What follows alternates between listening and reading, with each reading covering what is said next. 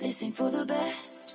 My reputation's never been worse, so you must like me for me. Hello，大家好，欢迎收听今天的多芬职场，我是主播伊万。今天呢，我们还是邀请到了大家非常期待的一位嘉宾。Hello，大家好，我是 Nicola，知道大家都很想念这位甜美的语速二位数女孩儿。快到飞起。他们有人问，哎，这个人语速好快，我说他其实是一个 rapper。对对对，我是 rapper，对对对。嗯，好啦，今天我们要聊的主题呢，可能跟毕业生刚刚找工作比较相关。，这个问题是因为我也是刚毕业不久嘛，我自己找工作的时候，我就觉得自己摸不着头脑，不知道应该怎么样去找份工作，因为我有很多实习经验，但它都不是正式找工作的经验嘛。所以当我说真正的要去找工作的时候，我还是有点觉得迷茫。然后我们今天想要通过我们俩自身的一些找实习或者是找工作的经历，希望能够具体的帮助到大家。哎，不过这一点我跟你很像，我也是从大二开始实习，就实习过蛮多地方的。在找工作之前，实习很多地方其实是一个蛮好的抉择的，因为你可以去尝试很多实习的不同的对口的专业啊，或者是不同的公司啊，然后最终慢慢慢慢的去摸索自己究竟要找一个什么样的工作。哦，我想先说，就是我周围有一些朋友的情况是，他到了毕业，他才去思考，说我到底想要找什么样的工作，我到底喜欢什么事情。我觉得这是一个挺不好的一个事儿的。我觉得人成年的一个标志是什么？就是他开始为自己的选择承担相应的后果。你的这个选择不能是说别人帮你选了，比如说有些朋友他可能是高考的时候他自己有一个喜欢专业，但是他父母却跟他说说，哎，你不要选这个专业，你选另外一个专业，那个专业好就业，然后你就万般不情愿的你就去上了这个专业，然后上了这个专业之后，你发现你不喜欢，完了你又开始埋怨你的父母，我觉得这是一个特别特别不好的一个选择方式，人一定要自己承担你的选择的后果。如果你听了你父母的，那这个也是你自己的选择，不要一边让别人帮你思考，然后你一边又在埋怨别人，不要这个样子。也没有啦，我身边其实也有那种父母给到建议念什么专业，毕业之后父母又给到建议找什么样的工作。就是他的逻辑是自洽的，对，就是他没有埋怨就挺好的。对我觉得就是人不要老是纠结在说，哎，他帮我做了这个选择，所以我现在觉得不舒服。老天啊，你的人生主语是你好啊？不要让别人为你选择了。我现在还有一些朋友，就他经常做自己。嗯就是自己的生活要做选择判断的时候，他还要问他妈，就是说，哎，你帮我看一下这件衣服，这啊，天呐，你自己喜欢你就自己买了好吧，你 就不要去问你爸妈啦。自己的事情和你们家庭的事情，这是完全两个不一样的事情。你要为自己的人生负责，而不是说为你整个家庭负责。所以一定要分清楚我和我们，就是在恋爱关系或者是在很多公司里面的一些事情也是一样的。你要分清楚到底说我的责任在哪里，我的职责的范围，然后其他人的职责范围在哪里，你不可以越界，然后你也不要手太长。我想起了我一个男性友人，他之前跟我吐槽说，哦。啊，就是他选择了他现在这个黑长直。如果他以前没有跟这个黑长直在一起，跟另外一个酷似麻将的一个人在一起，那会不会更好呢？我说，你为什么现在跟黑长直在一起就不满意，就一定要选择麻将呢？你跟麻将在一起就会很快乐吗？就这种老是会有一个如果我当初如果如果怎么样的一个幻想存在。我比较喜欢那种活在当下的人，我不喜欢嗯活在过去或者是活在未来的人。我就嗯是觉得我这个男性友人的选择就很像大部分人现在选工作的一个选择，嗯说啊，我之前拒掉了哪个 offer，选择现在这个 offer，如果我当初接受了那一份 offer，会不会更好？哪有那么多对对对如果呀？对对对对真的是。啊，我们之前有没有聊过？就是说，不管是你在 做嗯任何选择的时候，实际上你要特别清楚的一件事情，就是你一定要知道你最在意的两个事情是什么。实际上，就是这个世界上没有完美的工作，也没有完美的人，所以你一定要知道的是你最在意的两个东西或者一个东西是什么。你只要抓住了这个东西之后，其他的都不要去想它。我以自己为例子来说，我非常非常在意的是这份工作它要能带给我成就感。嗯。成就感是第一位，他的工作内容一定是我所喜欢，并且能带给我荣誉的。然后第二个点是说，好的公司氛围对我来说非常重要，因为我们上期也讲到，就是说我的第一个感觉是言传身教，就是你每天花的时间最长的就是和你的同事，所以这个良好的同事关系对我来说非常重要。有了这两个基本之后，我觉得就是比如说嗯。像钱啊，或者是怎么样，我完全都不 care，因为我觉得他只要满足了我前面两个标准，比如说我嗯。做的开心，我有成就感，然后我的公司氛围也很好，然后我的上司还教我，那我能满足这两个嗯。标准了之后，我这份工工作就不给我钱我也会做。你不要再去想说我现在工资还、嗯还那么屁点，不要再想这些事儿。你到底在意的是哪两个东西？就是你不可能什么东西都抓得住，几乎没有一个十全十美的工作。人不能太过于想象那些没有发生的事儿嘛。就还是上一期 Q 一下上一期的重点。我有朋友就问过我，什么样才是一个完美的工作？他经常就抱怨他的工作嘛。我说，当你考虑一份工作的时候，有四点可以要考虑的嘛。你有一个好的发展前景，你有一个还不错的上司，你有比较好的同事，和你有一份还不错的工资。那这四点满足其中的两点，其实你就可以留下来了。他不可能四点完全满足的。对，是的，选择伴侣的时候，我觉得也是一样的道理，就是人也好，事也好，不可能有完全符合你的想象的。大家不要 活在某种幻想里，大家一定要基于实际。我们为什么说选择？选择就是说你得到了，你就一定失去了某些东西。当然，可能会有少部分情况是说他所有条件都能满足，我觉得这样的人是幸运的。对于普通的选择来说，你得到了什么东西，你就必然会失去什么，所以一定要知道你最在意的是哪两个东西。选择其实是一个赌博，哎，就是如果你选了之后，其实你面临的是一个未知数。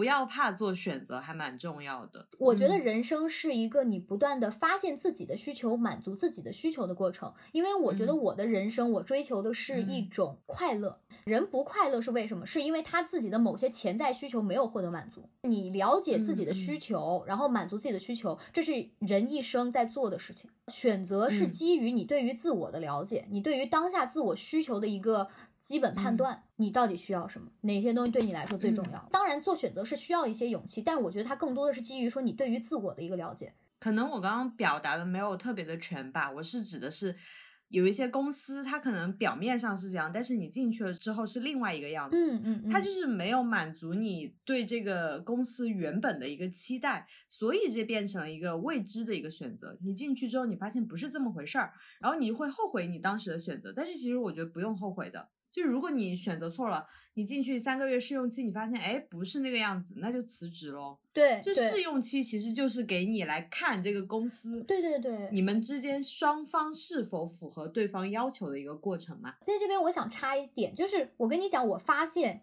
现在的大学生到底小白到什么样的程度？就他会觉得试用期或者是合同这种东西是为了保护公司的，不是这样的，姐妹们。公司合同或者是法律，它都是为了保护弱者，它是为了让你有更多的选择权，它是为了保护你而存在的东西。所以你千万不要觉得，就是我签了一份合同之后，我就绑定在这边，我不可以随意辞职，不是这样的，朋友们。劳动法规定了，就是劳动者是可以随便辞职的。公司如果随便开你的话，他还要多付你一个月或者是多少个月的工资。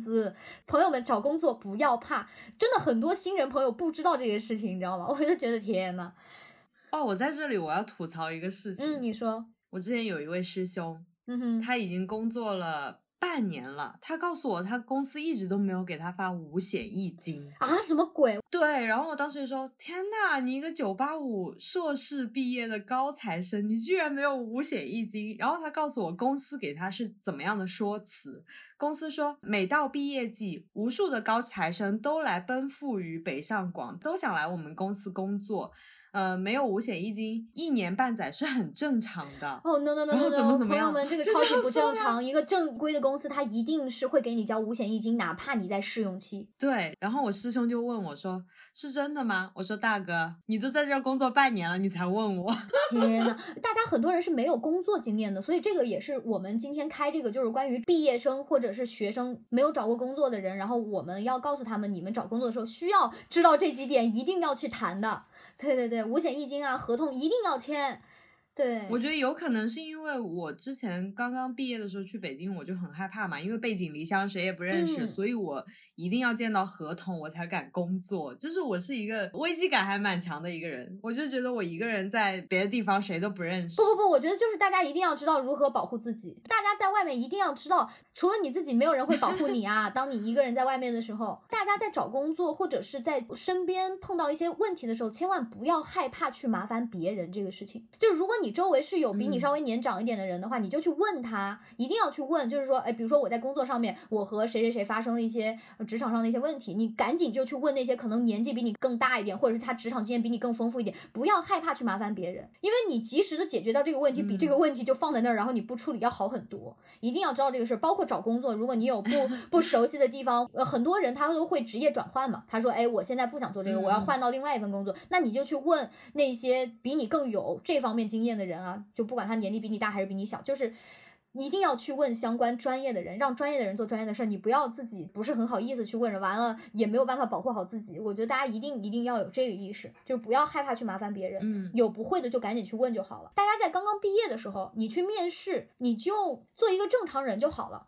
不用过多的去表现自己无知，好多毕业生会说啊，就我什么都不会，但我愿意学。大部分公司他都会想要一个能干事情的人嘛，所以你就客观的描述你会的东西就好，对对然后你会到什么样的一个程度，然后你之前有做过什么样的尝试，你只要表达这些很客观的就可以，也不要过多的夸大，因为你如果在面试的时候给大家一个很高的预期，然后你后面工作试用没有办法达到的话，那大家其实会失望的。所以我觉得大家不用太自卑，也不用太自大，你就正常的说话，客观的表达，我觉得就好了。对，面试没有那么可怕，面试也是一个双向认知的一个过程。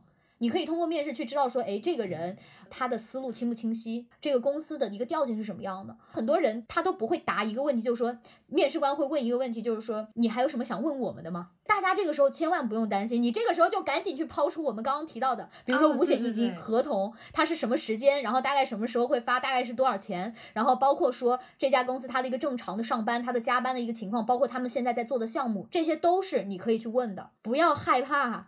你们是在做双向选择，不是你找不到工作，而是大家都是互相选择，明白吗？很多职场新人他们找工作的时候不知道这些东西，特别是学生。我之前看到一个知乎上面的一个吐槽说，就是 HR 吐槽那些来面试的人，他说我每次问那些面试者你还有什么问题吗？他们不是问福利，就是问加班，就是问那个上下班时间。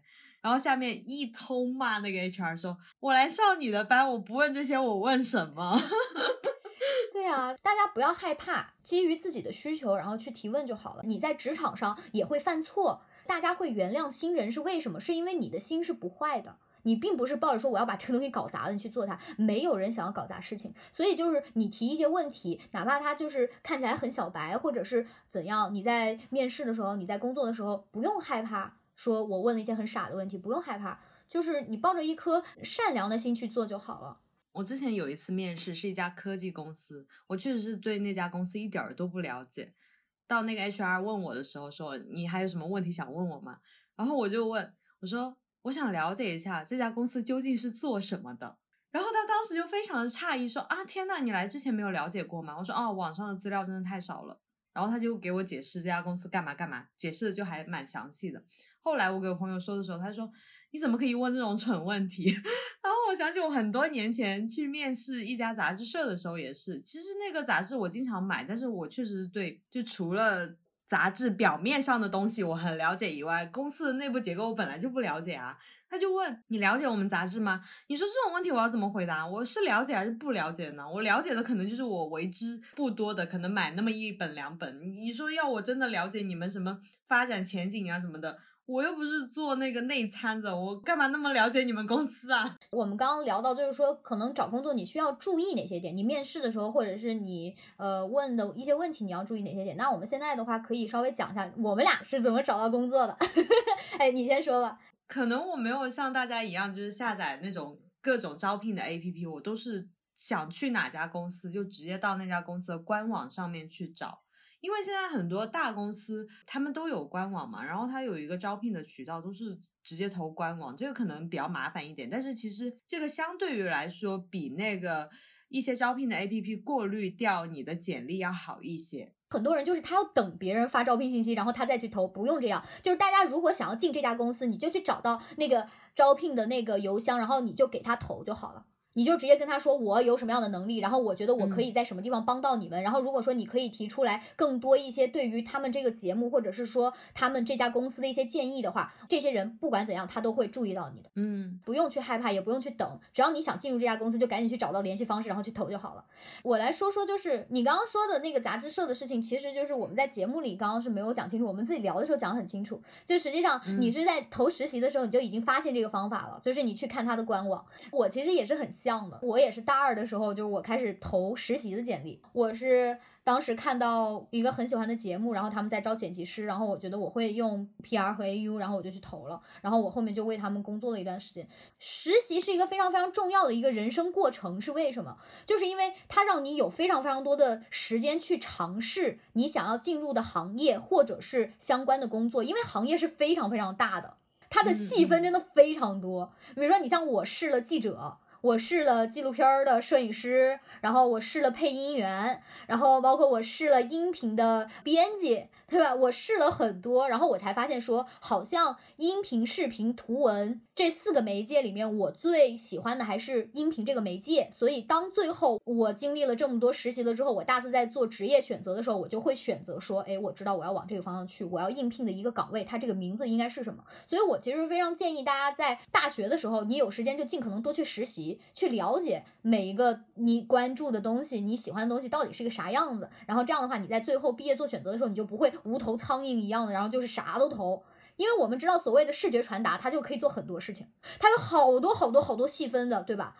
但是你到底喜欢哪个？你适合什么？其实你在大学里面的时候就可以多去尝试。比如说像我们俩刚刚，我们俩都是那种非常大胆的，我们身上是没有标签的。我不会说我只有等到大三大四我再去投，没有，就只要你想要去实习。你就可以去投这个简历，它和年龄没有任何的关系。嗯，你十九岁、十八岁、十七岁，你都可以去投简历，而且无论国内国外，就是如果国外的一些官网你看到，就比如说你有喜欢的网站，你有喜欢的节目的制作方，然后你想要去投的话，我觉得也 OK。投简历这个事儿，它和你的年龄没有关系，和你到底现在是大几没有关系。大家就是不要觉得好像是说你到了什么年龄才可以去做什么事儿。你这么说，我刚刚才招了一个大一的实习生。他真的很积极，很努力。对对对对，是这样的。我们刚说这段话，感觉会有点内卷，就是你所有的东西都在提前。本来我们说好了，就大家就是在大三的时候出去实习。现在哎，你们你在这边说什么大二啊、大一啊，不要设年龄限制，你这不是更卷了吗？啊！但是其实我觉得，如果有人真的是非常的了解自己的话，那你好好的享受大学四年，就玩到底，玩到大四再去工作，我觉得也没问题。但是我说的这个前提就是基于你非常的了解自己了。对对，就是我想说，是我们不是在鼓励内卷。我有一个亲戚，有一个弟弟，他就说：“他说，哎，你对我大学四年有什么建议吗？”我说：“没什么建议啊，好好享受你大学四年。等你大学毕业，你就没空玩了。就是你真的要努力的谈恋爱，努力的逃课，努力的玩玩玩。我这就是我唯一的建议。就是我们并不是在鼓励内卷，我们鼓励的是大家要尽可能早一点的自己去了解自己，然后去做一些尝试和判断，因为这是你在对自己的人生负责。你在做职业选择的时候，不管是来自任何人。的建议，其实你大可不必去听他，嗯，因为你的人生最终还是你自己的人生，它不是你父母的人生，它不是你七大姑八大姨的人生，它是你自己的人生，所以一定就是要有自信，就是你要对自己有足够的了解，你要花时间和自己相处，我觉得这个非常重要。我们想传递的是这个，而并不是鼓励大家就是啥也没想的时候，就是说什么大一、大二就出去实习，不要无头苍蝇似的去。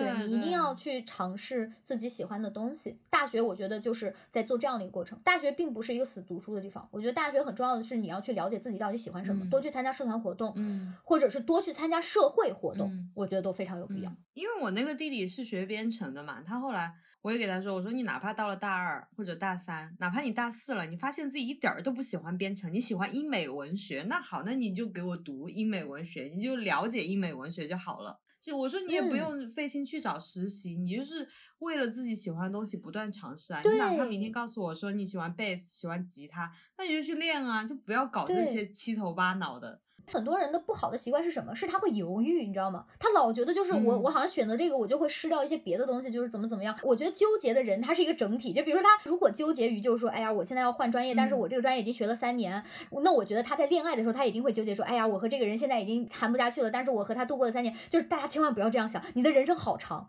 你的人生可能你要活到八十岁的话，他还有 五六十年呢，我的天啊，五六十年，然后你去尝试一个你喜欢的东西，然后把它变成你五六十年的一个事业，我觉得这个非常重要。所以大家不管是在说做生活的上面的选择也好，或者是在选择工作，你都是不用去害怕，你有一个喜欢的东西你就去做就好了，你不用思考太多。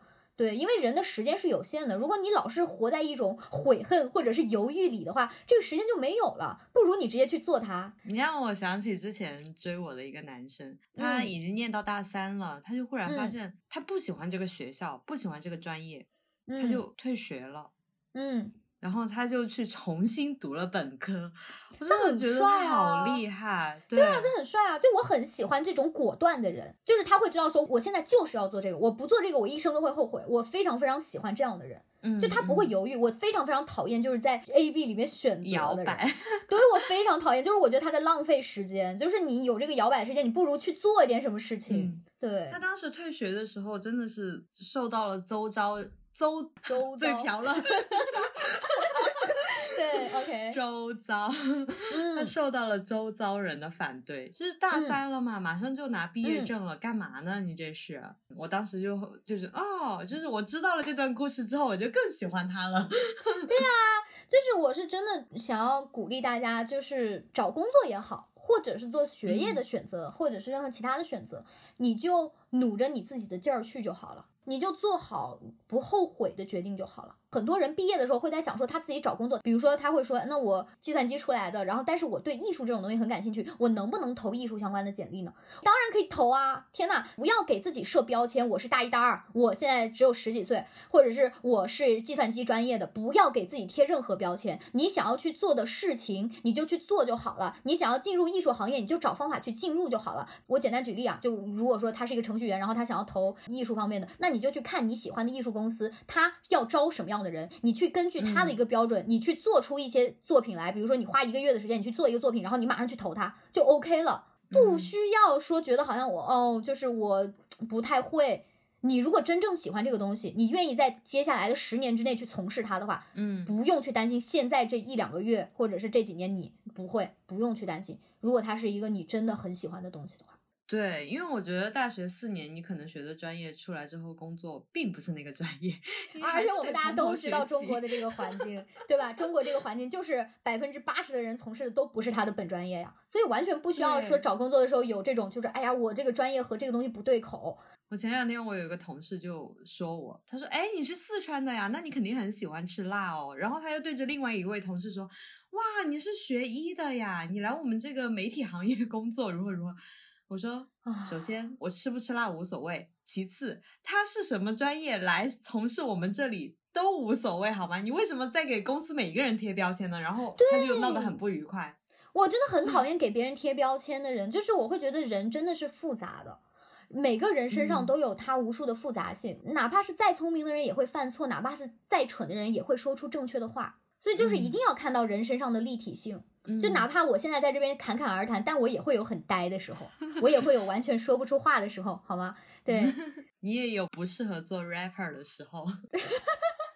对对对，是的，是的，毕业生找工作呢，其实主要是有三点嘛，一个就是找自己跟专业对口的，另一个呢就是找以为自己感兴趣的，还有一个就是爸妈安排的。我觉得基本上就是这三点了。我想要谈的一点就是说，你以为自己感兴趣的，你去了之后，你发现自己不感兴趣，那就不要后悔啊，就辞职啊，换呀，立刻换呀，这有什么好犹豫的呢？对对对，这个辞职和换的前提是他真的没有满足你自己非常非常确定的两个目标，嗯，就是你不要因为一点点小事就退缩，那个叫逃避主义，啊，对，那个叫逃避主义。对，所以我就补充一下这两点，就嗯是他一定是你在做一个工作选择的时候，你就一定要抓住那个两个我们刚刚提到的，就你最在意的东西，比如说钱，有些人就是在意钱。在意工资，然后另外一个就是说在于说他有晋升机制吧。我觉得有些人他可能在意的是这两个东西。如果你抓住这两个东西之后，你就不要说什么就是其他的就是什么老板啊对你不够好之类之类。我就真的觉得就是你抓住你最在意的两个东西就好了，不要在杂七杂八的说，哎呀，我现在又不满意这个事儿，不要这样，人不要纠结。我又不满意同事唧唧歪歪了，我又不满意同事不好了。你一定要抓住你最在意的，那你有完整的晋升体质就好了呀。就是抓住自己最要、最想要的两个东西就好了。然后，如果说你实在是觉得忍受不了的话，那你就要重新评判你最在意的两个是啥。就是不停的发现自己的需求，满足自己的需求。我刚举这个例子是想说，人的需求是在不断变化的。你对自己的了解也是非常后知后觉的。就是当你觉得不舒服了之后，你才会发现说，哎，我的需求好像是这个。大家一定要知道，就是我们人在每一个当下应该有确定的一个答案，但是我们时刻是在流动的，你要不停的更改。人生是一条河流，人是一条河流，嗯，它永远是流动的，对，它是在变化中的。然后我们再来谈谈，就是我怎么找到工作吧。我当然首先第一点说，就是我喜欢那个节目，它公众号上面去招人，然后我就去投的那个公众号。然后我第二份实习是我在当地，我舅妈她有一个朋友是在电视台工作，然后就把我介绍进去。所以我在这边也想要跟大家讲，我不喜欢走关系。就我会觉得我走关系，我就对一些别的人就不公平。毕业的时候，大家可能有一些朋友，他心里也会有这样的一些犯嘀咕，就是我爸妈可能他呃人比较好，人人脉资源，对吧？他可以帮我介绍工作，那他心里可能会纠结，就是在说，哎呀，我这个有点走后门的感觉。我想说，大家在找工作的时候，千万不要有这种心理负担，好吗？就是你的人际资源、家庭资源也是你资源的一部分。我现在的想法就是，人一定是先是利己的，就是你能对自己好，你才有可能能对他人好。完全对他人好的人，我觉得就有点稍微有点傻，你知道吧？就不够完整。我想说，对别人好这件事一定坏事，我觉得不是。就是说你在对别人好的前提是你对自己好，对自己好的人才可能对别人好。所以就是不要说去担心，就是说，哎呀，我走后门了怎样？就是如果你有这个担心的话，我想说你是一个很善良的人，这很好，这非常好。呃，但是千万不要去拒绝掉，就是你本来可以获得的一些机会。机会对于每个人来说都是非常难得的，自己一定要抓住这个机会，然后在这个职位上做的比普通的人要更好。我觉得这就是你对这个社会做出来的回报。而不是说我要公平，我要拒绝掉这个机会，不是这样的。嗯，前段时间就是姚安娜不是出道，但是她被人骂得很惨嘛。华为老总的那个女儿，我非常喜欢 B 站沈一斐老师说的话。为什么大家会觉得不开心呢？就是因为她德不配位。她说自己很辛苦，但是她手上的那些资源就是普通人努力一百年都不一定能拿得到的。他的那些声乐老师或者他的这种关注度，所以当他说自己很努力，为什么大家还是喜欢他姐姐孟晚舟的时候，天呐，就是因为他德不配位啊！你拿到了这样的社会资源，你其实就应该对社会做出更多的贡献，而不是说你拿到了社会更多资源之后，你还在这边说，那我想当个明星，就 他是不匹配的。你掌握的资源和你对这个世界做出的回报是不匹配的，所以大家才会不满意。嗯嗯，所以我想说，在工作的时候也是一样的吧。嗯。我们之前公司也有来一个关系户吧，就是所谓的皇亲国戚。嗯，他能力很一般，但是他对同事非常的好，就他对每一个人都很好，很真诚。他也没有说不做工作，但是也没有做什么所谓的超出自己岗位以外的能力，就做的平平淡淡，但是对同事很好，大家也对他没有什么意见。因为我是希望自己最后能成为一个独立的制作人，不管是做节目也好，或者是其他的任何媒体，呃，所以我就会发现。在一个团队里，有各种各样的人非常重要。嗯，就简单来说的话，呃，我和我上司就是非常非常不一样的人。我上司是一个完全没有任何框架的人。比如说，我们一个节目的架构已经搭好了，我非常擅长写命题作文，我是一个能够在这个框架之内把东西做到非常非常好的一个人。但是他有的时候就会跟我讲说，你不一定要在这个节目框架下去做一些事情。如果说你能够提出一个更好的节目方案的话，那我们就可以去跟平台谈。他是一个有非常非常多开放性的，但是我是一个非常擅长写命题作文的人，我们是不同的。他没有框，但是我是那种我需要框架，我觉得事情不能没有框的人，所以我们经常就会有冲撞，就是他。会说你这个有点太死板了，我说你那个就不行，你不能说一个节目它已经播十期了，然后完了你还要再改两个版，我觉得这是不合理的，这个节目它就没有一个整体性了嘛。所以我们俩在各个方面会有一些冲撞，但我后面发现就非常好，你知道吗？这个节目因为有他这样开放性在，然后有我这样非常实干性的，就是会做东西的人在，所以我们这个节目就能做得非常好。它有非常非常多的可能性，所以就包括像公司里面，我也会发现，就有一些同事，他可能虽然做事做的不多，但他非常擅长调节些同事之间的关系。嗯这样的人他也是你存在的一部分。你不能说一个团队所有人都像我一样，就完全是那种卯了劲儿啊就往前冲的人。一个团队里他也需要舒缓的力量。嗯他需要平衡，这个是非常重要的。所以我觉得很多新人在进入职场的时候，他会希望别人能和我一样，嗯，就他的做事和行事方式要和我一样。我觉得这个其实是不太好的，不同才能创造出更好的东西。至少我觉得在创意行业是这样。嗯最近我在思考，就是一个叫气场的东西。我是一个非常急的人，然后我上次就会跟我讲，他说你要学会沉下来。我除了急躁之外，我碰到一些我没有办法 cover 住的事情，我会紧张。嗯他说你这种急躁和紧张，其实很多时候会感染到周围的人。嗯他希望说我有的时候能够稍微沉一沉，静一静，没有必要就是一定所有的情绪都要表现出来。然后我就发现说，平和是一种很厉害的能力。我是一个非常情绪化的人嘛，所以我上次那种人，我就觉得我非常佩服。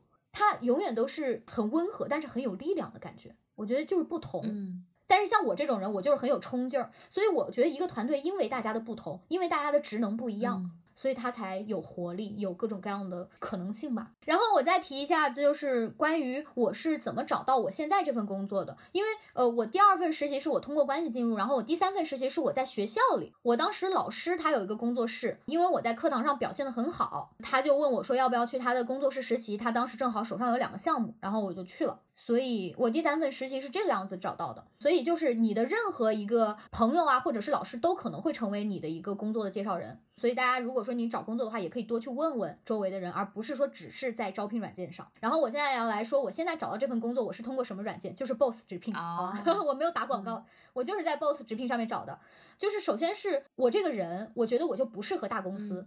在我实习了那么多地方之后，我觉得我不适合大公司，我就很喜欢小团队的合作，我喜欢人与人之间的交流感，我不喜欢层级性。包括像我实习了很多地方之后，我发现我不喜欢在一个只有年轻人的公司，我必须要这个公司有老中青三代。我的这些需求非常的明确，包括像我刚刚提到的那两个需求。所以当我在寻找的时候，我就完全没有去看就是那种有工号的官网，哦，因为我觉得他们是大机构。所以我就是去 Boss 直聘上面去找小公司，招小公司你会非常的挫败。我投了可能大概一百五十份简历，回了有三个人回我吧。正式的给我发就是面试的 offer 只有三个人，一百五十比三，你想想这个比例就非常。所以我在早期的时候我非常的绝望，就是我在想说我怎么回事？我有这么多实习经历，我比我的室友他们要有更多的工作或者是学习的能力，但是为什么我找不到一份工作？是我不够强吗？是上海这个地方太牛逼的人太多吗？就我当时对我自己其实是有一点那个，但是后面我发现找不找到工作，这个人给不给你发 offer，真的就是和运气有很大的关系。就比如说这个 HR 他今天心情不好，他可能就是不愿意跟你聊天，或者是有的人面试了之后他就不给你回复，可能就是因为他就不是很合适吧，并不代表说你不好，只是说可能这个岗位你不是那么合适而已。找不到工作这个事情，它和你的能力并不是完全挂钩，它有各种各样的运气啊，或者是天时地利啊之类的一些事情。所以大家千万不要因为说你投了很多简历，但是没有人回复，然后你就觉得很失望，不是这样的。世界上有太多不确定性。我想说罗翔老师的一句话：公平和正义这种东西是存在的吗？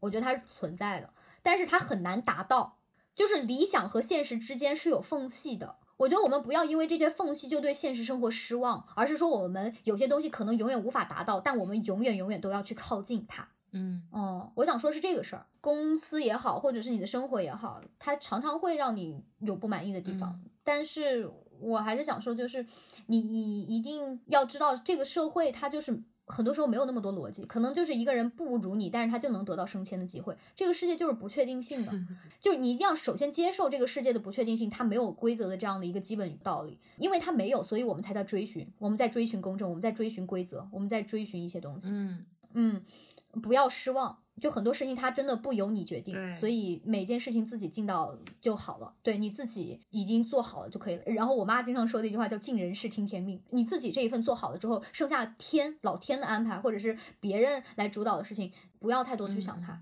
就还是我上期提到的，不要过多去想那些没有发生的事情。嗯，你刚刚聊的就是 BOSS 直聘和找一些小公司，这是你自己的一个需求。然后，那我这边的需求刚好跟你比较嗯相反，我就是要找一个体系很完整的一个大公司。我嗯除了就是上官网上面看的话，其实我周围的朋友基本上都是大公司，什么世界五百强出来的，所以他们很多人都给我介绍猎聘这个 A P P。虽然我没有怎么用过，但是就是上面就是有很多大公司啊，就可能这个跟 BOSS 比较明显的一个区别吧。嗯，我不知道哎，我觉得大公司好像基本上都靠内推了。现在是的，就如果说你有一个公司里面的朋友，然后你把简历发给他，然后他会推给 HR。如果说你被录上了的话，他也会有一份收入。是的，是的。对。所以我觉得大家千万不要担心去麻烦别人。但是其实你如果没有门槛的话，你用猎聘还是一个比较好的选择，因为猎头它是有一个很直接的一个跟 HR 有个对接的关系的。对对对。因为后来我去面试的一家比较大的公司，那个大公司 HR 就问我是哪一位猎头给的他的微信，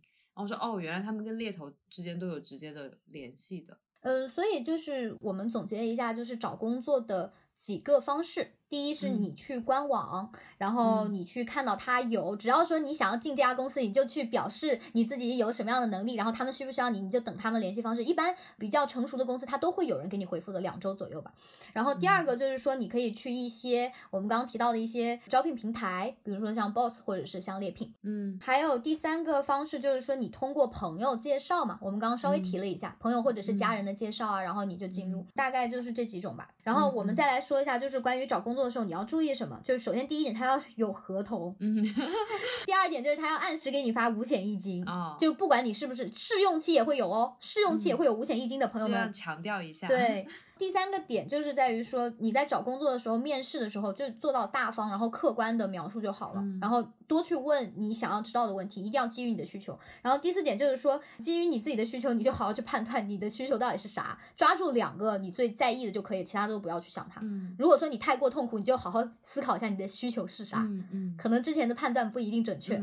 第五个点就是说，在找工作的时候不要给自己设限，你要撕掉身上的标签，你要想的是你是一个人，你有很多的复杂性，技术是非常。非常容易学的，嗯，去做自己想做的事就好了，不用害怕，不用担心。好，那这大概就是我们今天讲的几个重点吧。嗯，好，那我们今天节目就到这里。我变成主持人，我发现，我发现我变成主持人，sorry。我们要祝大家情人节快乐吗？哦，对，祝大家情人节快乐。然后这是我们送给大家的情人节小礼物。希望大家不管是在工作的选择，还是在恋爱的选择上，都能够成功，都能够牛牛牛。对对对对啊，在这边我想推一下，就我刚刚提到了呃杨安娜的时候，我提到了沈一菲老师。沈一菲老师有一个社会爱情思维课，我觉得非常好。嗯，就是他在讲说我们在当代应该怎么样看待爱情这个事情。我觉得我想推荐给大家。他这个课卖九十九块钱嘛，但是我觉得他是超过九十九的。如果你不想买课。我就不想买啊！如果你没有钱，你不要去买盗版，你就直接在 B 站上去看他的视频，然后去给他刷弹幕或者是转发就好了。你不用买没有关系。他在 B 站的视频里面也有很多，就是在这门课里面有过的一些思维和想法，包括他自己也有播客。所以我会觉得，如果说你没有这个钱的话，那你就去听他的播客或者去看他的 B 站视频，我觉得也是非常有帮助的。然后希望大家在新的一年里都能够找到自己的另一半，然后希望大家都能开心。好，那我们下期再见喽！我是伊万，我是尼克拉，我们下期再见，拜拜，拜拜。